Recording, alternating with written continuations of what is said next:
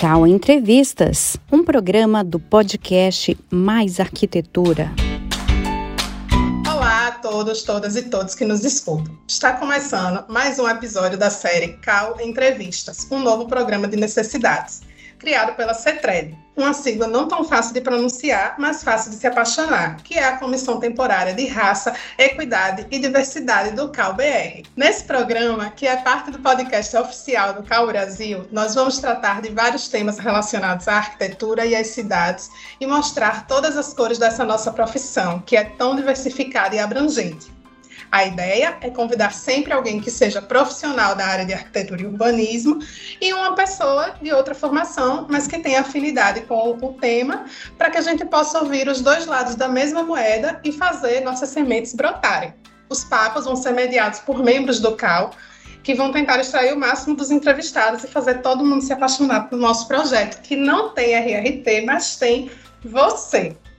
Eu sou Camila Leal, arquiteta urbanista, atuante na área de planejamento urbano, ensino e sou coordenadora adjunta da CETRED, além de acompanhar dentro do CAL as pautas de assistência técnica para habitação e interesse social e participar da Comissão de Planejamento e Finanças. E no episódio de hoje vamos falar sobre mulheres que botam a mão na massa. A gente sabe e já tratamos em vídeos do CAL sobre a dicotomia casa e cidade, público e privado no cotidiano das mulheres. Historicamente confinadas ao ambiente doméstico e aos cuidados, a sua participação nos espaços públicos ainda estão aquém de um cenário de efetiva equidade. No censo do CAL, vimos, por exemplo, que enquanto 53% dos homens cis trabalham com a execução de obras, somente 39% das mulheres acompanham a execução de seus projetos. No primeiro diagnóstico de gênero na arquitetura e urbanismo, 85% das mulheres declararam que a indústria da construção não aceita integralmente a autoria das arquitetas e urbanistas.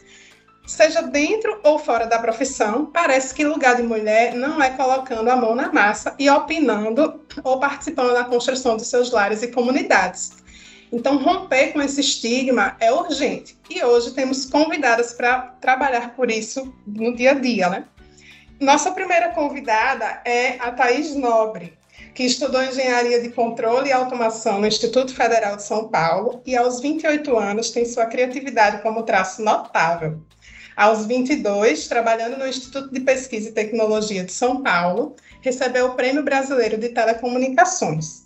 Aos 23, fundou a Se Vira Mulher, startup que capacita mulheres através de minicursos nas áreas de manutenção e reforma, e de onde, através do trabalho de Thais e de sua equipe, mais de duas mil mulheres já saíram com autonomia para fazer seus próprios reparos. A startup recebeu também em 2019 o prêmio de negócio destaque no programa Lab Habitação, Inovação e Moradia, promovido pela aceleradora Artemisa e pela Gerdau e em 2020 integrou a primeira turma de residência da Estação Hack, o primeiro centro de inovação do Facebook no mundo.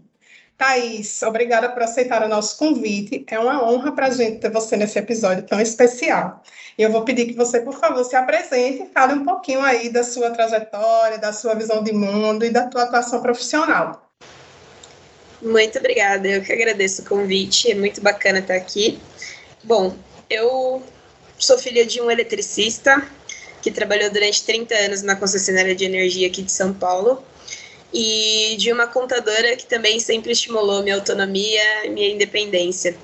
E durante a faculdade, eu comecei a sentir mais de perto essa disparidade, né, essa desigualdade é, com relação à atuação né, dos gêneros na construção civil. Na minha sala, eu era uma das únicas seis mulheres, né, contra quase 40 homens.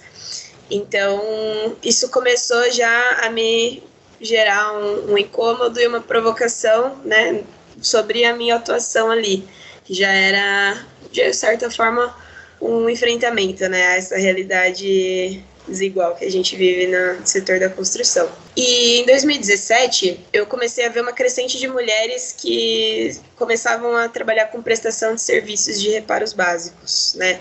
E eu achei isso muito incrível, né? Ver essas mulheres aparecendo e ganhando espaço com esse tipo de atuação. Mas isso também me gerou uma reflexão sobre por que, que a gente tem né, tão poucas mulheres fazendo essas coisas e por que, que é tão importante que elas façam, né?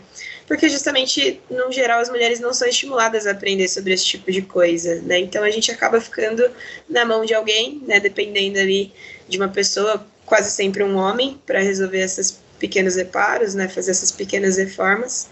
E isso acaba gerando uma série de outros problemas, né? A gente fica ali com medo de assédio, do assédio moral também, né? De poder ser enganada por um prestador desonesto.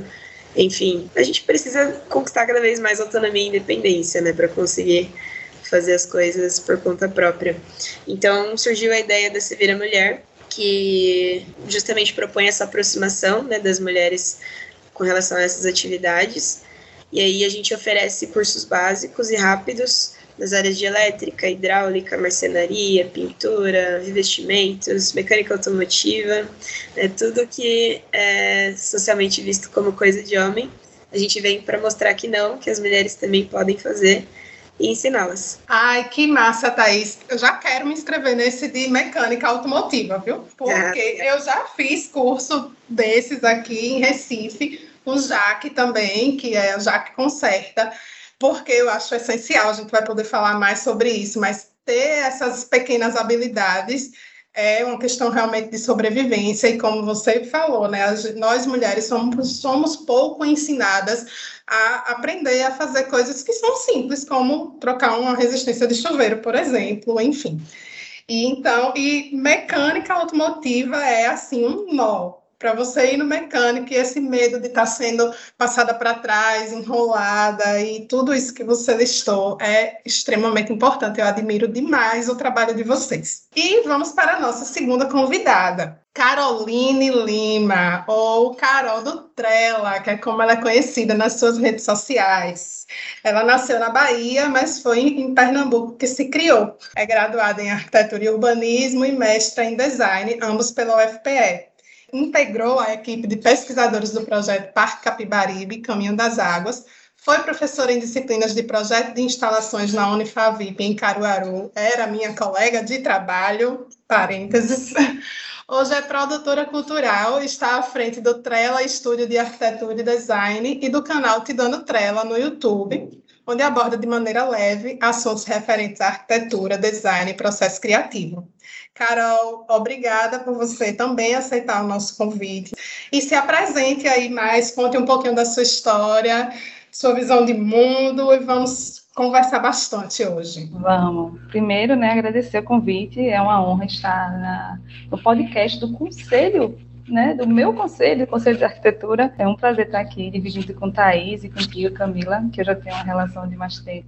Quando o convite chegou a mim, né, tipo, mão na massa e tal, eu tentei reviver, tipo, a minha experiência, e aí eu cheguei à conclusão, assim, de que tudo o que eu faço e fiz na minha prática profissional, tipo, do método que a gente desenvolveu no Trela, que é o método Trela, é de acordo realmente com essa visão de mundo que você está perguntando. Não é que eu gosto que me chamem de Carol do Trela, é que Caroline Lima é um nome além de cacofônico muito comum. E o Trela é a ideia que eu sigo, né? Tipo, é o, o que eu acredito. Então, por que não colocar o que você acredita no seu nome para se diferenciar? E aí, assim, tipo, essa palavra Trela, né? Acho que a gente tá, tem gente do Brasil todo ouvindo a gente talvez você conheça por conversa, por diálogo, né? Tipo, ele tá dando trela, não sei se não tá. Mas aqui em Recife, Pernambuco, principalmente, a gente chama trela é brincadeira de criança. Então, quando a criança está aprontando, a gente fala que a criança está trelando, ou então criança trelosa, né? E aí o trela, ele tem esses dois significados. Tem um terceiro, que tem muita gente que diz, ah, não esse terceiro, porque é, é, é feio, não é, que é guia. Tipo, também se chama trela guia é, coleira de cachorro, por assim dizer. Só que é justamente isso, tipo, você não anda arrastando um cachorro, o cachorro vai andando e você vai vem por aqui, mais para cá, aqui é perigoso, segura ele para ele não brigar com o outro, então assim. E é nesse local que eu me coloco como arquiteta, né? Tipo, eu não dito nada aos meus clientes, o que eles têm que fazer, não tem que fazer. Eu digo, ó, você tem esses caminhos, não vai por aí e tal. Sempre um diálogo muito forte de realmente ouvir, fazer uma escuta realmente válida e apontar para ele as melhores coisas e fazer tudo com irreverência, com leveza, porque ele de dura já basta a vida, né? baseado nisso, foi que eu tentei trazer para a minha metodologia de trabalho, para o meu modelo de negócio, que o cliente ele fosse incentivado a resolver suas próprias coisas. Porque, assim, é lógico, se você vai pintar um apartamento inteiro, você quase ninguém tem disponibilidade de pintar um apartamento inteiro, mas aí você quer pintar uma meia parede. E aí você vai ter que agendar alguém, esperar essa pessoa ter tempo, você vai ter que se, se disponibilizar também para estar em casa quando essa pessoa chegar, para ela pintar e às vezes vai ficar torto. Então, se pode ficar torto porque você mesmo não faz. E faz disso é, um momento seu de contato né, com a sua casa, com a sua capacidade de fazer. Então, a gente sempre incentiva no que for possível, no que não for causar nenhuma fonte de estresse ou de piorar, né? Porque assim, se o intuito é não ter trabalho, não chamar uma pessoa, se você fazer uma coisa que a pessoa vai ter que refazer depois, é ter retrabalho. Mas a gente sempre incentiva o cliente a fazer. No começo do Trela, né, há um ano atrás, há mais de um ano atrás, a gente fazia junto, né? A gente realmente ia junto, levava uma maquinário, levava material, levava insumo. Só que assim, se mostrou um pouco complicada a questão mesmo não se mostrou uma coisa sustentável a longo prazo, né? Então, hoje em dia, a gente tem outros profissionais de pequenos reparos e tal, que a gente indica para fazer essas coisas, caso o cliente não queira, mas a gente não, a gente não toma mais à frente, sabe? Tipo, a gente não faz mais de levar lá o equipamento para ele fazer. Mas a gente continua incentivando, porque o ato de empoderamento é quando você se dá poder, né? Tipo, existe pessoa, poder, existe a mulher poderosa, que é a mulher que tem o poder, que dizem, você tem o poder, e aí ela, sei lá, é uma professora, ou até na sua casa, gere uma empresa e tal, e tem a mulher empoderada, que faz, não, eu posso fazer isso, o poder vem de mim. Você poder fazer, a atitude do fazer, ela é muito empoderadora por isso, porque às vezes são coisas simples, eu acho que Thaís pode concordar, né? Às vezes são coisas que são besteira, rapaz, você vai lá e acha que não pode fazer. Só para concluir esse primeiro raciocínio, eu acho que essa história do fazer, esse afastamento do fazer, ele não é um recorte só de gênero, ele é um recorte de classe também, principalmente aqui no Brasil. Se você for para países como, sei lá, nos Estados Unidos, que você tem lá aquela imagem do subúrbio, você vai ver um homem, homem, que tem lá o seu carro de luxo, que é executivo, mas na garagem ele tem uma oficina improvisada e que ele faz de tudo, tipo, ele faz reparo, ele faz bricolagem. E aqui existe essa questão também do tipo, ah, eu não posso fazer isso assim como adultos funcionários não limpam suas casas, assim como não fazem outras questões do dia a dia. Que no final das contas, você fazer reparos ou pequenos serviços são questões do dia a dia. Assim como fazer uma faxina. Existe a questão do gênero, né? Porque dizem que isso não é coisa de mulher e tal, mas eu digo assim, que a ferramenta em si, ela é um instrumento de democratização do trabalho, né? Porque você tinha poucas ferramentas que precisava da força bruta, realmente, quem tem mais força faz. É massa essa tua reflexão, Carol, de que né, não é só uma questão de gênero, tem também um recorte social. Thaís, bora entrar aqui nessa conversa, abra aí seu microfone e vamos falar. É, na sua experiência dos cursos que você faz, assim, qual é normalmente esse perfil né, de público que acontece? E é bem legal essa comparação também que Carol coloca, de que é isso, ser um adulto funcional, né? Fazer um trocar uma resistência de chuveiro ou fazer um pequeno serviço faz parte desse cuidar da casa, não é? Exatamente. Então, sobre o perfil de pessoas, é muito curioso, porque a gente recebe todo tipo de mulher mesmo, assim, nas capacitações, né? E é muito bacana, porque essas necessidades de reparos básicos, né, do dia a dia, são necessidades de todo mundo, né? E aí entra muito no que a Carol disse, é você ser um adulto funcional, né? Você conseguir cuidar da sua casa ali e viver minimamente gerenciando tudo dentro do, das suas habilidades, dentro das suas capacidades, né? Então, você ter ali um kitzinho básico de ferramenta e estar tá pronta para lidar com uma emergência é uma coisa que eu acho que todo adulto deveria considerar, né? Então, é, dentro do Sevira a gente recebe uma pluralidade enorme de mulheres, é um ambiente, apesar de feminino, muito diverso.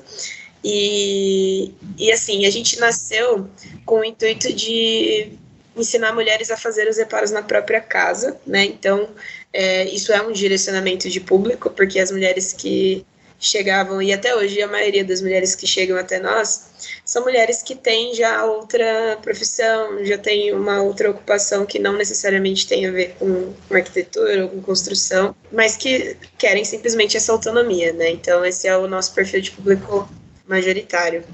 Mas a gente recebe já também hoje, principalmente por conta do, de caminhos que a gente foi tomando, né, com relação a ações e a nossa comunicação, a gente tem também trazido mulheres que querem trabalhar como prestadoras de serviços, né, e aí encontram nos cursos do Civira um, um primeiro passo, uma chance de ter um primeiro contato com uma marcenaria, com uma hidráulica, para ver o que, que é essa coisa da hidráulica, o que, que é jardinagem, o que, que é, é experimentar mesmo nessa né, nova área para aí depois se aprofundar e se tornar uma profissional de fato, né? Então, é, são dois perfis ao mesmo tempo diferentes, mas também de mulheres que anseiam né, por esse novo tipo de conhecimento. E uma coisa bacana é que a gente recebe muita arquiteta também dos nossos cursos. Toda turma tem pelo menos uma arquiteta. E é muito legal, porque conversa muito né, com a profissão. E eu fiz engenharia, né, diferente, mas também tem essa coisa de a gente aprender muito a teoria na, na graduação, né? A gente tem poucas disciplinas de mão na massa, né, nas graduações de engenharia e arquitetura. Então, o que eu vejo é que muitas vezes a gente vai para a obra, né, a gente faz projeto, a gente sabe como as coisas funcionam, mas a gente não tem essa experiência do fazer. E acaba confrontando um pouco também na hora da execução do serviço, porque você vai conversar com um profissional que vai de fato executar, você não sabe algumas coisas da prática, né? Então, é muito legal também ver essas mulheres que são arquitetas, são engenheiras e querem também usar dos cursos como uma ferramenta de trabalho mesmo, como uma forma de entender melhor como é a execução das coisas e assim aperfeiçoar sua atuação profissional. É, eu concordo, tipo, com Thaís, e isso é uma coisa muito importante, né, porque quando você está no seu computador detalhando alguma coisa, né, do projeto, e aí você não entende muito bem como aquilo vai ser executado, você pode, às vezes, estar complicando uma situação que poderia ser mais fácil. E também, assim, a gente sabe também, né, que tem experiência em execução de projetos, sabe que às vezes planeja uma coisa, chega na hora, não encontra o material, dá diferença de medida e tal, e você na hora você tem que saber resolver. E para você saber resolver, você tem que saber como aquilo funciona, né? Então, essa questão da gente, como arquiteto, realmente saber qual tipo de broca que vai usar, porque essa broca pode não conseguir perfurar esse revestimento, ou saber como eu vou prender o parafuso para não ficar aparente a cabeça dele, qual é o tipo de... Se bucha, é, se é bucha de gesso, se é bucha Exatamente. de drywall, se é bucha de Tudo parede. isso ajuda você a ter um entendimento do todo, né? Porque o projeto, ele é importante, ele é vital e crucial para a execução. Mas se é um projeto que está desassociado da realidade executiva, aí ele fica meio perdido no rolê. Então, é basicamente essa importância da gente estar como arquiteto, né, independente de ser mulher, de ser homem, mas estar ligado com a execução, né, tipo, como, como se executam as coisas. Bom, meninas, vamos seguir aqui com os nossos blocos que a gente vai continuar conversando. Então, o nosso próximo bloco a gente chama ele carinhosamente de escala humana certo? Neste quadro, a gente vai dimensionar vãos estruturais sem fazer cálculo. Vamos falar de normas que não são as da BNT. Vamos propor novos modulores e uma paleta Pantone diferente. Traduzindo, vamos falar sobre o papel social e o alcance da nossa profissão. Mas será que na arquitetura tem lugar para todo mundo? Fazer projeto é coisa de uma pessoa só, é de trabalho em equipe? Quem são as nossas grandes referências? Tem diversidade nelas? No canteiro de obras todo mundo é respeitado? E nas cidades? Será que as pessoas se sentem seguras, todas elas? Todo mundo tem acesso a ambientes saudáveis? Dentro dessas perguntas que valem um milhão, queremos ouvir a opinião de vocês sobre esses temas nada complexos e saber qual a importância dessa escala humana na atuação profissional, né? E como vocês se sentem incluídos ou não nelas. Como é que vocês podem falar um pouquinho dentro desse tema mão na massa? Carol? É, trazendo todas as perguntas, que são muitas perguntas, né? uma metralhadora de perguntas, mas trazendo. Uma tese, desenvolva uma tese. É, mas trazendo elas para esse tema exatamente de mulher, mão na massa, de obra, mulher na obra, eu acredito que, como você já deu os números no começo, os números eles não mentem, né? Existe realmente uma discrepância da atuação feminina e masculina no canteiro de obra, né? Mas eu acho que é importante a gente, como mulher, e iniciativas como Se Vira Mulher, que lidar, porque assim, uma coisa é você entrar de metida na obra e começar a opinar lá sem saber nada. Outra coisa são iniciativas como Se Vira Mulher, que vai pegar, ó, oh, mulher, vem cá, isso aqui se faz assim, Quando você pegar um circuito elétrico, vai ter um fase, vai ter um neutro. Quando você chegar na obra, você vai ver o azulzinho, você vai ver o vermelhinho, você vai ver não sei o que lá. E aí, quando ela chega lá para falar, ela chega realmente com conhecimento, né? Ela chega lá falando a linguagem da, de quem está lá, que também não é chegar no, porque assim é muito importante quando a gente está em obra a gente ser entendida. Não adianta você vir com a linguagem muito técnica, com a pessoa que é mais prática. Então você tem que aprender, tipo, desde muito cedo, na época de estágio, eu sempre fiz questão de ir à obra. Inclusive, eu estagiei num escritório que só fazia acompanhamento de obra, que era um arquiteto que tinha uma equipe de execução que executava projetos de outros arquitetos. E aí eu via como as coisas aconteciam, eu via como as coisas se negociavam muitas vezes, porque muitas vezes na obra existe uma negociação, né? E, e, como é importante. Então, assim, geralmente, quando eu chego numa obra, mesmo sendo arquiteta, né, eu chego para ouvir primeiro. Tipo, deu um problema na obra, eu sempre falo, ó, oh, ligue para mim, não ligue para o cliente, não, viu? Tipo, primeiro fale comigo, que aí o cliente precisa nem saber. É uma besteirinha tão grande que o cliente precisa nem se incomodar. Mas quando eu chego, eu tento primeiro escutar qual é o problema, escutar quais soluções aquele profissional tem para aquele problema, e aí eu vejo se essas soluções são interessantes, porque às vezes também quem está executando não tem a noção do todo do projeto. Então, ele vai dar uma solução que vai resolver o problema dele ali, tipo aquele problema executivo dele, mas que vai interferir em outros pontos. Então, primeiro, escutar, mas também, quando for falar, saber é, sobre o que você está falando, né? Tipo, para também não ficar aceitando tudo que é dito quando vê tem erro, tem discrepância, tem, tipo, uns problemas desnecessários, sabe? É, pegando um gancho já do que a Carol falou, é, essa coisa de você saber né, o que está falando pega muito, eu acho que principalmente para mulheres, porque é, a gente sabe, né? Quando a gente se mete em alguma coisa que é vista como coisa de homem, a gente precisa se provar capaz o tempo todo né? Parece que a gente está o tempo todo em prova e o tempo todo a gente precisa provar que a gente é capaz de fazer aquilo, né? Que a gente é, pode estar tá naquele lugar também. E isso é tão forte, né? Que existem dados que demonstram, inclusive, que as mulheres que vão para a obra, né? Elas se capacitam mais do que os homens, porque justamente elas sentem essa necessidade de serem perfeitas, né, praticamente naquilo que elas estão se propondo. Então, assim, é uma coisa que reflete diretamente ali na atuação, né, da mulher nesse, nesse lugar da obra, e é sentida mesmo, né. Eu, antes de fundar o Se Vira Mulher, eu trabalhei em obras também com meu pai. Meu pai se aposentou muito jovem, né, na Eletropaulo, aqui em São Paulo, e aí ele resolveu abrir uma empresa de automação residencial. E aí a gente fazia projeto de execução né, dessa, desses sistemas de automação. E muitas vezes eu ia para obra com ele e era aquele ambiente, né, quase 100% masculino, na verdade, na maioria das vezes 100% masculino, né?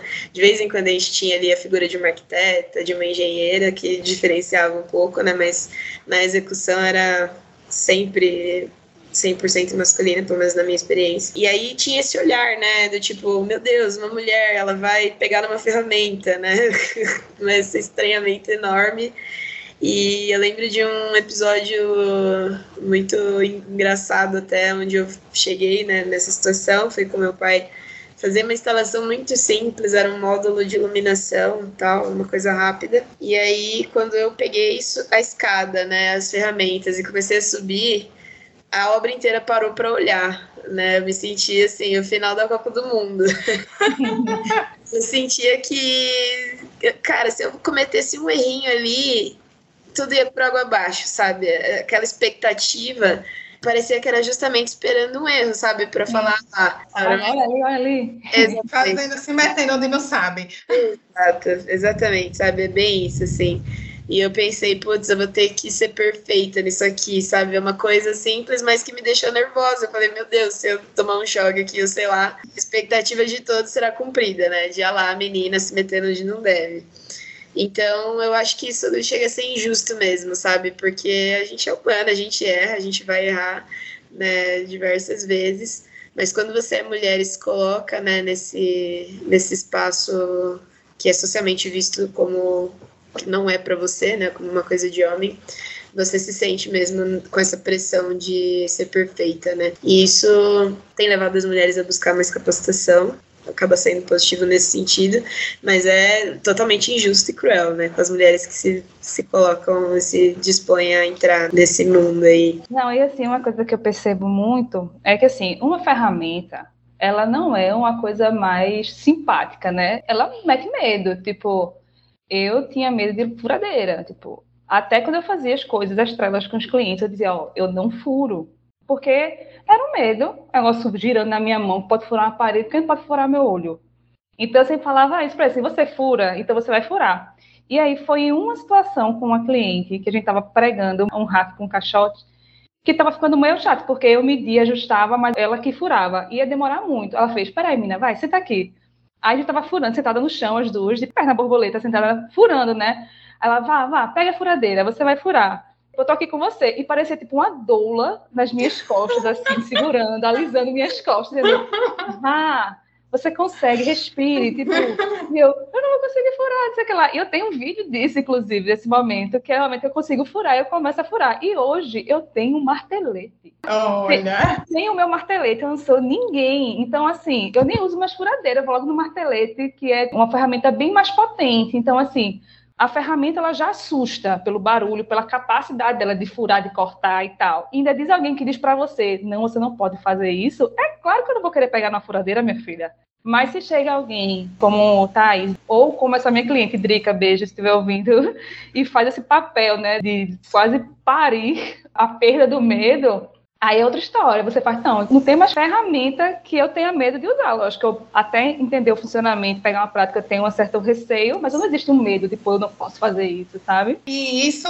Carol, que você está falando, de, da gente não ter esse hábito. Se a gente pensar, por exemplo, brinquedos quando a gente é criança, os brinquedos de menina, né, bem entre aspas, você não tem uma caixa de ferramentas para você ir ali se familiarizando com aquilo e perder esse medo. Eu também tinha muito medo, hoje não. Eu tenho minha caixa de ferramentas, ganhei de presente de aniversário uma furadeira com martelete, com conjunto de brocas, meu melhor presente.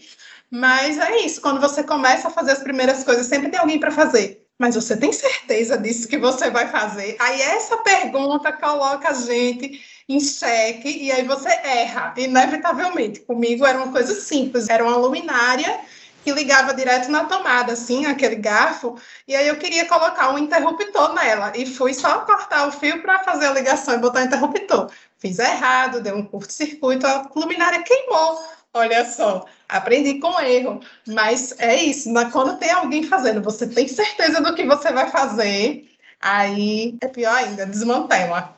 É, e eu acho que todo, tudo isso que a gente está falando, né, essa insegurança, essa falta de familiaridade, é justamente o que levou o Se Vira Mulher a ser exclusivo para mulheres, né? Isso é uma coisa que muita gente questiona, fala, ah, mas os homens também têm que aprender e tudo mais. E assim, super concordo, eu acho que todo mundo tem que saber mesmo, mas quando a gente restringe, né, o público feminino, a gente cria esse ambiente de conforto, né, esse acolhimento mesmo, do vem cá, estamos entre mulheres, né, ninguém aqui vai te julgar se você ficar com medo da furadeira, porque tem isso mesmo, né? A gente fica com esse receio de, meu Deus, eu vou errar, isso vai me matar, isso não é para mim. E às vezes a simples presença de um homem inibe, né? Um pouco essa coragem, assim. É, pode ser o cara mais gente boa do mundo, mas às vezes o cara chega ali e você fala, putz, ele vai me julgar, sabe? Ele vai dar risada se eu errar, sei lá. Então a gente preza muito por esse ambiente 100% feminino, para que justamente a gente consiga romper né, essas barreiras juntas e deixar a mulher o mais confortável possível para explorar ao máximo ali os seus potenciais, né, e perder efetivamente o medo e a insegurança de executar essas tarefas. E é essa sensação depois que você faz o primeiro furo na parede, você faz, agora ninguém me segura mais, Brasil, é isso, vamos embora. É, assim, existe um, alguns estágios, né, que o primeiro estágio é você fazer um reparo na sua casa. Tipo, deu um problema e eu tenho que resolver. Até no sentido assim de resolver aquele problema na hora, tipo, trocar uma resistência. E também existe, eu vou fazer alguma coisa, tipo, montar um móvel do zero. Fazer, tipo, você também essa capacidade de realização, que não é só de resolver um problema momentâneo. É tipo, você tomar para si aquilo ali, que acho que seja um segundo estágio, quando você já está mais confiante, mais confortável naquilo ali, que você faz, não, agora eu vou fazer algo e aí encontrar algum prazer nisso também, né? Tipo, essa capacidade de realização. Eu acho assim que falta empatia, sabe? Tipo, quando você é um arquiteta e você está muitas vezes lidando com homens, né? Muitas vezes eles não lhe escutam ou não lhe dão a atenção necessária para não dar o braço a torcer, por assim é. dizer. É. Para não dizer, ah, ela tem razão, ah, ela não tem não sei o que lá. E às vezes você está com a resposta certa, você está com a solução do problema e eles apenas não aceitam. Porque se ele tiver aceitar, se ele aceitar, ele vai perder para uma mulher, tipo, ele vai ser menor. E aí eu acho que quando existem mulheres nas duas pontas, existe um sentimento de colaboração. Você vem com um problema, eu vou com a solução. Você achou a ideia boa, mas você tem uma coisa a acrescentar, você vai lá e acrescenta. E você não vai lá e corta a ideia do zero, né? Eu percebo que sempre que tem mulheres nas duas pontas, existe esse sentimento de talvez não foi uma ideia tão boa, mas essa ideia abre para um outro tipo de solução e a gente vai construindo isso junto, né? Isso mesmo. Bom, vamos para o nosso próximo bloco do nosso podcast, que é O cliente me deixou lelé. Como já dizia o ditado, de médio que louco, todo mundo tem um pouco. E a gente da arquitetura e do urbanismo tem sanidade mental? João Figueiras Lima, né, o próprio Lelé, como a gente conhece, uma vez disse: Jogues em um grupo de colegas uma pergunta sobre clientes inoportunos e verás que estamos dentro de uma grande vala soterrada por exigências inatingíveis, referências descontextualizadas, desconhecimento sobre a complexidade de um projeto e urgências de entregas com prazos e preços incompatíveis. Vida real. Brincadeiras à parte, antes da gente pegar no compasso e bater o salto na obra, tem sempre alguma história que contamos por aí que faz a expressão rir para não chorar fazer sentido.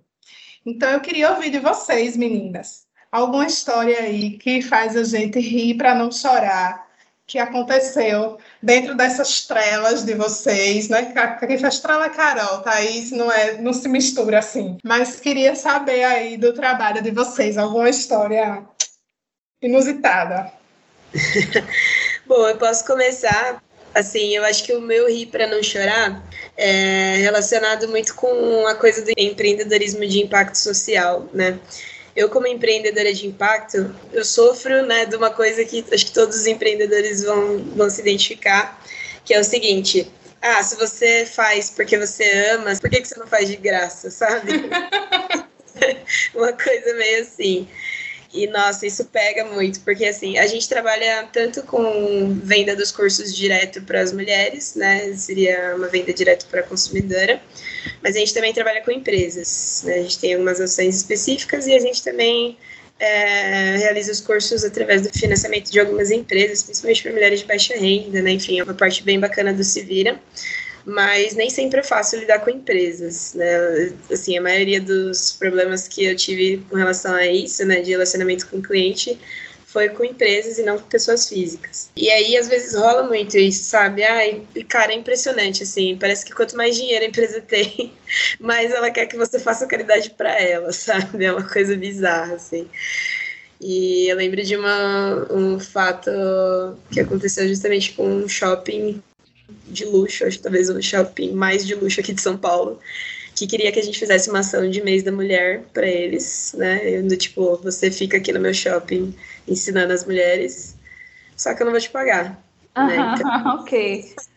E assim, é sempre aquele papo de ah, mas eu tô te dando visibilidade. Divulgação, divulgação. Tô te dando a oportunidade, sabe, de estar aqui no meu shopping, mostrando o seu trabalho. Tipo, é uma visão muito deturpada, né, do que, que é trabalho, do que, que é negócio, né? E, tipo assim, poderia super fazer uma ação sem cobrar nada, sabe, de mês da mulher, mas não pro shopping mais rico da cidade, sabe? Uhum. Fazendo comunidade, fazendo uma ONG, como a gente já fez também, né? Então, tem um pouco disso, assim. Acho que o nosso rir para chorar, para não chorar é mais nessa linha. E olha só que contradição, né? Porque uma ação para o mês da mulher, para valorizar a mulher e o trabalho uhum. e tudo isso que a gente discute, e a pessoa tá, tá fazendo exatamente o contrário, né? Faça o que eu diga, não faço o que eu faço. Exatamente. É. E tu, Carol? Então, veja bem, é, logo no começo das trelas, a gente ia a campo com o cliente, né? Então gente, eu me propunha a pintar junto, furar, fazer tudo junto. Só que aí a gente começou a perceber que, assim, existem pessoas que gostam disso e pessoas que não gostam disso. E tem pessoas que confundem as coisas. Tipo, a última situação dessa, o último contrato que eu fechei com esse tipo de atuação foi justamente porque foi é, eu e a arquiteta colaboradora que trabalhava comigo na época. Porque qual era a ideia? A gente fazer junto, era te ajudar a proporcionar essa experiência de executar o teu projeto, né? Era uma sala, já tinha sido pintada por um pintor profissional, porque era uma pintura realmente mais, mais complexa, mas tem que pendurar quadro na parede, botar umas prateleiras e tal. E aí na casa tinham três mulheres, inclusive, né, que eram tipo. Aí começou eu e a arquiteta que trabalhava comigo a montar as coisas, as três sentaram no sofá e ficaram olhando. Aí eu, minha gente, é para todo mundo fazer, é colaborativo. Ah, mas a gente não sabe. Não, tem problema não, venha cá. Às vezes fica uma situação assim que a pessoa não entendia que, tipo, é, eu como arquiteta, né, eu projeto, existe uma, um valor, um custo de hora que é para projetar. Tipo, dificilmente uma pessoa vai querer contratar uma pessoa para fazer reparos com a hora de arquiteto. Então, se eu estava ali é porque eu queria levar a pessoa a fazer também, não só executar. Porque senão eu prefiro, ó, chamo chamo uma outra mulher, outra pessoa que possa fazer. E aí a gente percebeu muito isso também, sabe? Que não adianta querer forçar a pessoa a fazer. O fazer tem que ser genuíno, ele tem que partir de cada um. Eu digo, ó, se você quiser fazer isso aqui, tentar tutoriais, procure isso aqui, você faça. Se tirar dúvida, eu tiro, mas eu não me envolvo mais como a pessoa que executa, porque traz também muita responsabilidade também do resultado final. Ah, mas ficou torto. Eu digo, certo, tipo, eu não sou profissional tipo, disso, eu sou profissional de arquitetura.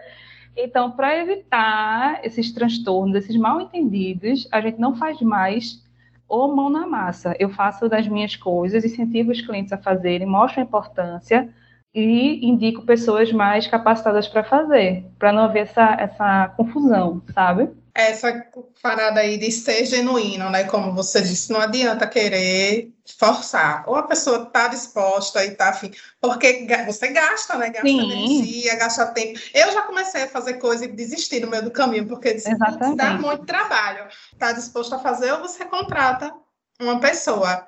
E acho que foi até você, Carol, que falou, né, dessa uma questão cultural, né? Pensar essa coisa da cultura maker, que é bem americana, Sim. Que todo mundo tem mais. É, é cult fazer isso, e aqui no, no Brasil, para gente, ainda não é muito essa pegada, é, né? Dos anos para cá, com a popularização do do it yourself, ou faça você mesmo, que é justamente isso, é uma forma de driblar, de hackear né, o sistema. Tem uma memória muito viva, assim, quando eu era estagiária de arquitetura ainda, que eu fui em Boa Viagem para um lançamento de uma loja de móveis. E eu vi uma banqueta, que era uma banqueta assim, com os pés de madeira de tronco e o assento era tipo como se fossem uns fiapinhos de corda, de tecido. E eu, ai, que bonitinha. Quando eu olhei, era 300 reais. Só que naquela época, 300 reais era salário mínimo. Aí fiquei pensando, meu Deus do céu, um trabalhador que passa o, o mês todo trabalhando, no final do mês, ele bota a banqueta na cabeça leva para casa, não paga conta nenhuma, né? E eu vi que era uma coisa muito simples de ser feita. Então, muitas vezes, você fazer é uma forma que você consegue, tanto com a fabricação digital, inclusive, é uma forma de você driblar essa cadeia produtiva, esse sistema que encarece o produto final, e você ter acesso a esse produto numa versão personalizada, mas de maneira que você consiga realmente consumir aquilo ali. É, só para acrescentar, né, eu acho que esse, esse negócio do fazer ele muda relações também, né? Eu acho que durante a pandemia a gente viu um boom do faça você mesmo, e eu acredito que por dois motivos, né? Primeiro, as pessoas precisavam extravasar, né? Precisavam fazer alguma coisa, porque ficou todo mundo ali confinado e tal. Mas acho que principalmente porque o olhar para dentro de casa mudou completamente, né? A casa virou escritório, virou academia, virou restaurante, virou cinema, virou show, tudo era dentro de casa, né? Então, as pessoas que muitas vezes saíam para casa para dormir passaram a ficar o dia todo, todos os dias dentro dela. E o olhar muda completamente, né? Não tem como você começa a reparar, putz, essa parede podia ser de uma cor diferente, ou nossa, tem uma coisinha ali que já tá quebrada faz tempo. Você vê uma prateleira, um, um, um nicho ali que você gostaria de ter. Esse boom é totalmente justificável, né? Das pessoas terem procurado e terem ido atrás do faça você mesmo e mudar suas relações mesmo, né, com o espaço ali onde elas habitam, o espaço onde elas vivem, né, acho que cria uma relação mais íntima, é muito legal. Todo mundo é. teve que aprender a fazer um fundo bonito para suas lives e reuniões online, então nem que seja passar um, uma, um pincelzinho na parede para ficar legal, tinha que ter. E eu, na pandemia, no começo, ninguém sabia muito, né, esse negócio, como é que é, não pode nem ver outra pessoa, senão você pega Covid, ninguém pode entrar na sua casa. E aí a minha descarga começou a vazar. E aí eu disse, e agora? A descarga tá vazando, o que é que eu vou fazer? Liguei para Jaque Conserta, Jaque, se estiver ouvindo, um beijo e fiz uma videochamada para aprender o reparo lá da descarga. E aí ela foi ótima, me ensinou. Eu fui lá na loja, comprei as peças, voltei, fiquei trocando, fazendo videochamada e no final aprendi, deu super certo. Então, é, são as necessidades que surgem, né? A pandemia em si trouxe uma priorização da casa, né? Porque muitas vezes ela não é prioridade. E é que eu falo assim, eu sou muito honesta com os meus clientes, assim, tipo, eu acho que dinheiro é para trazer experiências, né? Então, eu não vou dizer para o meu cliente que ele tem que ter o revestimento que custa não sei quanto, não sei quanto. Ele tem que viajar e comer bem em um bom restaurante, passear com os filhos, fazer uma viagem, conhecer o mundo. O que ele comprar, o que ele fizer, tem que proporcionar realmente um espaço legal para ele. E assim, o projeto, ele independe do que você vai especificar. Projeto bom é projeto que consegue resolver um problema ou uma demanda de maneira aceitável e que respeita né, ordens no sentido de proporção, de, de, iluminação e tal. Então, assim, se o revestimento que você vai usar é mil reais o metro quadrado ou é 300 reais o metro quadrado, eles vão ter a mesma função prática, né? quando você fica junto desse faça você mesmo, você consegue avaliar melhor onde você e como você quer investir o seu dinheiro, né? Bom, então vamos dar continuidade aqui no nosso bloco, o penúltimo bloco, que é o mood board, ou no vernáculo lusófono erudito, quadro de referências. Tem gente que pira, gente que respira e gente que inspira que a gente quer saber aqui é quem é que estimula vocês, né? O que é que traz essas doses de criatividade, que compõe o álbum do Pinterest, a biblioteca do Kindle, a playlist do Spotify, quais texturas, cores e materiais fazem parte da sua colagem.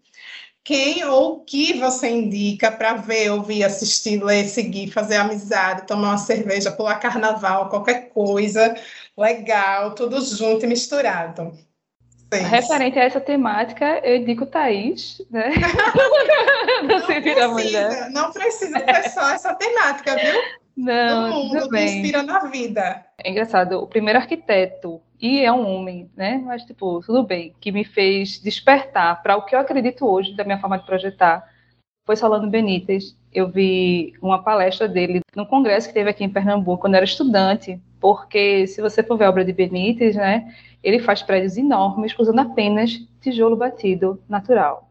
E aí eu fui entender que o projeto ele vai além do material. O projeto ele não tem nada a ver com o material, quer dizer, ele tem a ver, mas você com uma só, um recurso único do tijolo, ele consegue mil texturas, mil formas e tal. E aí sempre que eu penso, né, tipo, ah, eu tenho que fazer isso, digo, não, não tenho que fazer isso, eu consigo fazer isso de tantas outras maneiras.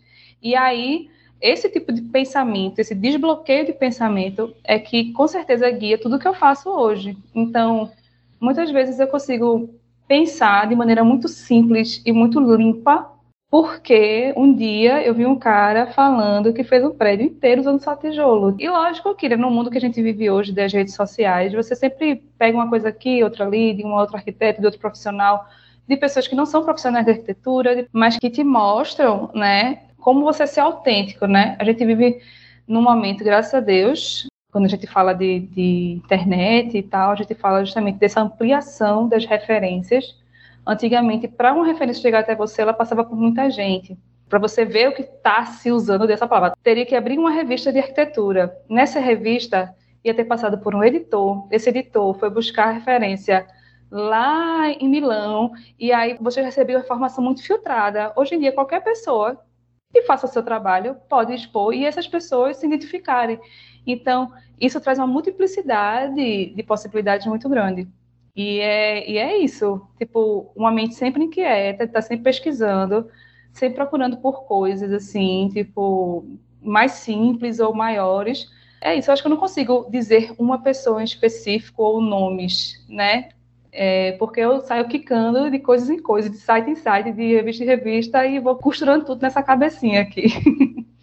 Muito obrigada, viu, Carol? Fico honrada com a indicação.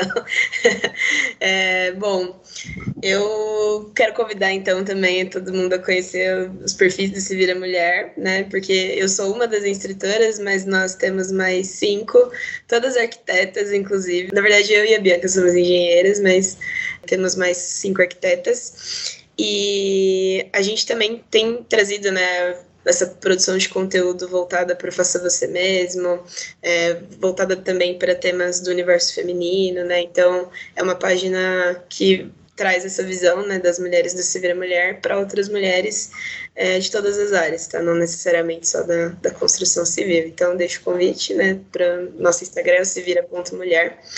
E também, é, dentro do nosso site, a gente tem uma aba chamada Contrate Mulheres, e lá a gente tem uma lista de prestadoras de serviços de manutenção e reforma do Brasil todo. Inclusive, já que está lá, maravilhosa.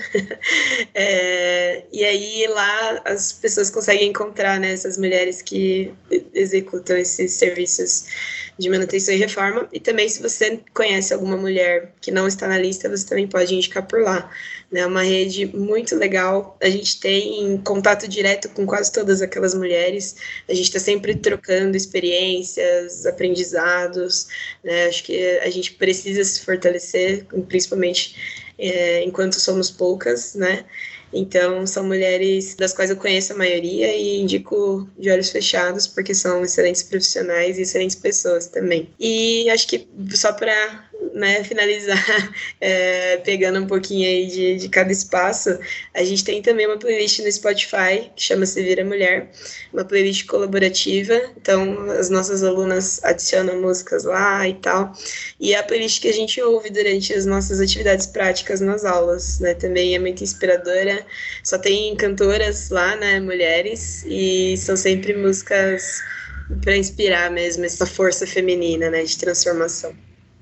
Gente, já quero uma trilha sonora para furar a parede. Estou pensando como deve ser. Maravilhoso.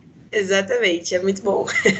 Arrasou. Mas, enfim, vocês filosofaram e só ficaram aí na formalidade. Quero não, minha gente. Eu quero saber o que é que vocês assistem, o que é que vocês consomem, o que é que vocês gostam. Para vocês serem essas duas criaturas com essas mentes inquietas, quem são vocês? Que tipo de conteúdo vocês consomem? Eu, tipo, por ser arquiteta e fazer projeto, a gente sempre está tá catando referência para clientes, muitas vezes até para explicar. E eu tenho muitas vezes dificuldade em encontrar referências, porque as coisas que eu penso, eu penso e às vezes tipo, eu não consigo achar aquilo ali para ilustrar, né? Aí eu, ó, oh, é mais ou menos assim com mais ou menos assado, não sei o que e tal.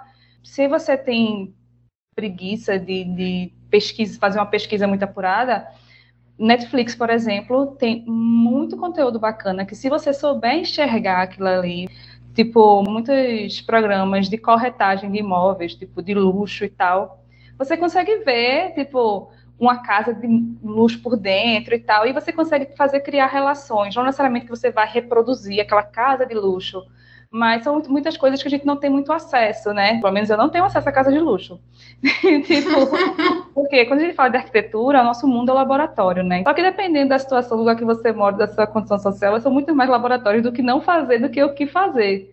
E aí, quando você, tipo, tem acesso a, a, a ambientes que foram minuciosamente projetados, com sem limite de recursos, por assim dizer, você começa a entender as possibilidades de coisas. É, Instagram também existem vários é, perfis, principalmente perfis de arquitetura, não, da, não de profissionais de arquitetura, mas que falam de arquitetura mais abrangentes, né? Eu quero que você diga quem escuta o Brega do Recife, Carol. O que isso inspira? Quem é? Musa? É quem? Poxa, isso é a questão que está no DNA, né? Eu acho que a produção profissional de um arquiteto, ele vai muito bem das suas vivências e o que você escuta, os lugares que você vai, as festinhas que você vai, abre só essa visão de mundo, né? Eu sou recifense, apesar de ser baiana, né? Gosto de brega, gosto do brega funk, inclusive, arraso no passinho e é isso. Satisfeita, querida. Arrasou. Monta suas próprias fantasias, não bota a mão na massa para montar fantasia carnaval, de carnaval. Sobre isso. Saudades de um bloquinho, inclusive, né, pessoal? Nossa. nem fala.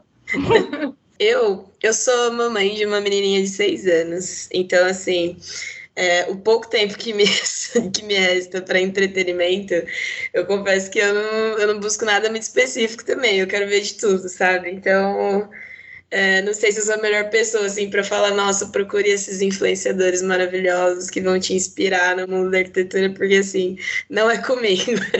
É, mas uma pessoa que me inspira muito é inclusive ela, né? Assim, olhar a criança, né? Olhar o mundo dos olhos de uma criança é incrível, assim, né? Me faltam palavras mesmo para falar o quanto isso mexe com a gente, né? Muito, muito legal, porque eles têm umas percepções muito simples, né? De coisas que às vezes a gente se enrola e acha muito complexo, e meu Deus. E, e eles não, eles têm uma visão muito simplista de tudo. Então, eu acho que se eu pudesse dar uma dica, né, de, de inspiração, seria faça amizade com uma criança, sabe? Nossa, me mudou completamente, assim, em tudo, sabe? Em todos os aspectos. Eu acho que eu tento também trazer um pouco esse lado criança que a gente tem, mas que muitas vezes fica escondidinho, né? Acho que a gente trazer ele para o nosso dia a dia também é sempre positivo. É, inclusive, o poder criativo das pessoas está muito relacionado com o eu brincante, com o eu criança, que a gente tende a bloquear, né? Quando a gente vira adulto, coisa séria, a gente tende a bloquear. Só que para você criar, você tem que estar aberto ao mundo, você tem que olhar os olhos, você tem que estar com os olhos do, da percepção aberta. Que é como a criança faz. Tipo, quando a gente é criança, a gente pega, pinta uma figura humana de verde. Aí fala, ah, mas humano não é verde. Mas por que não pode ser? E aí, muitas vezes, o nosso trabalho, Rafael Cardoso fala muito isso, da questão de quando você for projetar, você não pensar cadeira, você pensar sentar. Porque aí, quando você pensa sentar, existem muitas possibilidades. Você pode sentar na pedra, você pode sentar no batente, você pode sentar em cima da cama. E aí, a falta desse eu brincante, né? Muitas vezes só pensa, sentar é cadeira, acabou-se. Então, o que você falou de realmente desse olhar infantil, mas de ser um infantil do, da liberdade mesmo, de quebra de paradigmas, e tá tudo bem. Muito bem, tá bom, vou considerar, viu, essa resposta. A gente está chegando ao fim aqui da nossa conversa, né? E como todo fim de projeto, a gente tem que entregar pranchas, relatório, laudo técnico. E aí a gente tem agora o quadro que é revisão R99, final, acabou, agora vai! Temos certeza de que quem está escutando na gente já virou uma noite, já perdeu um arquivo importante, já deu um trim sem salvar, já deu uma tela azul. Todos nós, nós somos rega regados à síndrome do impostor, com a pitada de inocência e lapsos de megalomania. Projetar o mundo nos faz sentir deuses e deuses incapazes. Ver o que a gente planejou tomando forma pode, ao mesmo tempo, nos deixar com muito orgulho e frustração. E é sobre isso que queremos falar, sobre essas coisas que a gente aprende e desaprende, entenderam? Na verdade, a gente só quer ouvir os comentários finais de vocês saber o que é que vocês esperam do CAL, quais propostas a gente pode implantar para ganhar né, mais seguidores, tornar o mundo um lugar melhor para se viver. E é isso, passar a palavra para vocês para fazerem as considerações finais. Camila, tu vem com 55 perguntas, quando a pessoa está pensando na primeira, ela já vem com outra, aí depois vem com mais outra. Vê a pergunta, como é que a gente pode salvar o mundo? Puxa! é isso, é para você falar o que você quiser. Ah, bom, obrigada. Para encerrar, né, eu acho que a gente, quando está na faculdade e tal, entende que só existe uma forma de fazer as coisas, né? Que só existe uma prática profissional e que você tem que se adaptar àquilo ali. Eu, particularmente, sempre tive muita dificuldade, até por conta da realidade que eu vim, né? Tipo, eu vim é, do subúrbio, tipo, morei um tempo na periferia e as pessoas com que eu convivia lá, convivia lá, não são pessoas que consomem arquitetura, né? Então, é muita gente foca naquele cliente ideal, que é o cliente que diz pode gastar o que quiser, não sei o que, não sei o que lá, e a gente esquece que outras pessoas também têm demandas. E aí o nosso projetar tem que se adaptar àquilo ali, né? Do fazer com o que tem. Porque quando a gente fazer projeto acessível, não é um projeto reduzido, não é um projeto incompleto. Projeto acessível é um projeto que ele é pensado desde o início para fazer com menor quantidade de recursos, para ser mais, para ser otimizado, para ter um resultado bom, né? Ótimo para aquela realidade ali. Então, o que eu queria falar, tipo, para quem está ouvindo, que seja estudante de arquitetura ou arquiteto no começo de profissão, até mesmo que já tenha anos de profissão e talvez se sinta frustrado por conta disso, tem que se adequar, é, tente encontrar uma forma de projetar que faça sentido para você, você sinta que está fazendo diferença no mundo que você não está apenas especificando o painel ripado, que todo mundo está especificando, que você não está fazendo as coisas que todo mundo está fazendo, porque aquela é a única forma de fazer. Tente entender projeto na base, tipo, o que é projetar? É solucionar problemas. Como eu soluciono problemas com o que eu tenho? E aí, assim, para finalizar, quem quiser ouvir mais do que eu falo, né, tipo, porque eu sou uma pessoa que filosofo muito sobre o fazer e sobre o projetar, pode me encontrar no Instagram, com é, que é o Instagram do escritório. No canal Tirando Trela, a gente vai voltar agora com uma série maravilhosa falando sobre processo criativo, chamada Eu Criativa, que vão ter quatro episódios, que fala, primeiro, eu ser criativo, o segundo, criatividade técnica, o terceiro, criatividade de referências, e o último, criatividade e coletividade, que a gente passou no LabPE, na Lei Aldir Blanc, gente foi contemplado e está produzindo esse seriado que é para justamente ajudar você a encontrar o seu processo criativo dentro de coisas que façam sentido, né, para você e para o mundo. Então é isso, eu não tenho como resolver os problemas do mundo, eu não vou pagar a conta de luz de Paris, mas o que eu posso fazer é eu passar um pouquinho da minha experiência, de como eu tento me encontrar, eu posso dizer que eu me encontrei, porque é um processo, né? E como você também talvez possa encontrar o seu caminho aí dentro do seu projetar. Olha aí, tá vendo que você tem a resposta? Thaís. Bom, eu queria agradecer demais o espaço, né? E, e, elogiar, inclusive, a iniciativa, porque uma coisa que eu tenho buscado, né, e que eu acho que é uma urgência, é justamente a democratização, né, da arquitetura, do, da construção, democratização em todos os sentidos, né? A gente trabalha no Vira com esse foco em mulheres, mas esse foco ele também é, são vários focos, né? A gente tem diversos recortes dentro desse fazer para mulheres. É, um deles, inclusive, que eu considero hoje um dos mais importantes é chegar em mulheres de periferia, mulheres em situação de vulnerabilidade. Né? A gente tem hoje cada vez mais ações nesse sentido dentro de Se Vira Mulher. E é muito importante a gente olhar para esse lado, né? Pega um pouco do, do, que, do que a Carol disse, assim, é, desmistificar essa ideia de que arquitetura ou que projetos, né, no geral, são para quem tem recurso, né, porque são coisas que têm que ser democratizadas, né? A gente vive num país onde 85% da população vive em áreas com desafios habitacionais, né? A gente tem um número gigante de residências insalubres. A gente tem diversos desafios, né, que precisam ser olhados e tratados e diversas iniciativas também que olham para isso, né? Então, acho que potencializar cada vez mais essas iniciativas, né? essas pessoas que vão aí um pouquinho contra a correnteza, né? Que nem a Carol colocou, pessoas que, que olham e trabalham né, por, por esse mundo mais justo, mais igual. Eu acho que o CAL, do tamanho que é, né, tem um papel muito importante nisso, assim, de estimular e apoiar esse tipo de iniciativa para que a gente consiga ter uma arquitetura cada vez mais democrática no país.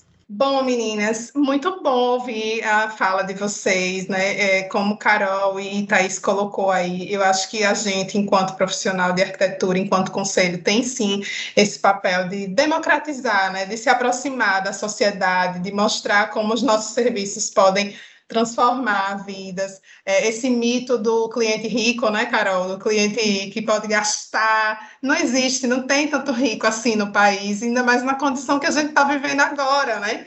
Então, cada vez mais a gente tem que mudar a nossa forma de dialogar e de se aproximar da sociedade e, e de ampliar mesmo esse público que vai consumir os nossos serviços. A gente tem ali aquele dado da autoconstrução, a gente está falando de mão na massa. A autoconstrução é a, é a essência, né? De como a população brasileira se vira e vai lá e faz. Então, a gente tem sim que achar esses caminhos. Eu queria agradecer muito, muito, muito a participação de vocês, dizer que foi super especial. A gente está aí com essa novidade que é gravar podcasts. Esse é um dos primeiros aí de muitos, né? Espero poder contar com vocês aí outros temas, outras, outras oportunidades. E com isso a gente vai encerrando o nosso episódio, né? Sabendo que o assunto está longe de ser esgotado, mas muito feliz de ter dado mais um passo nesse caminho. Fiquem ligados nos próximos episódios da série, que vamos trazer outros temas e outros convidados e convidadas fantásticas. E até a próxima!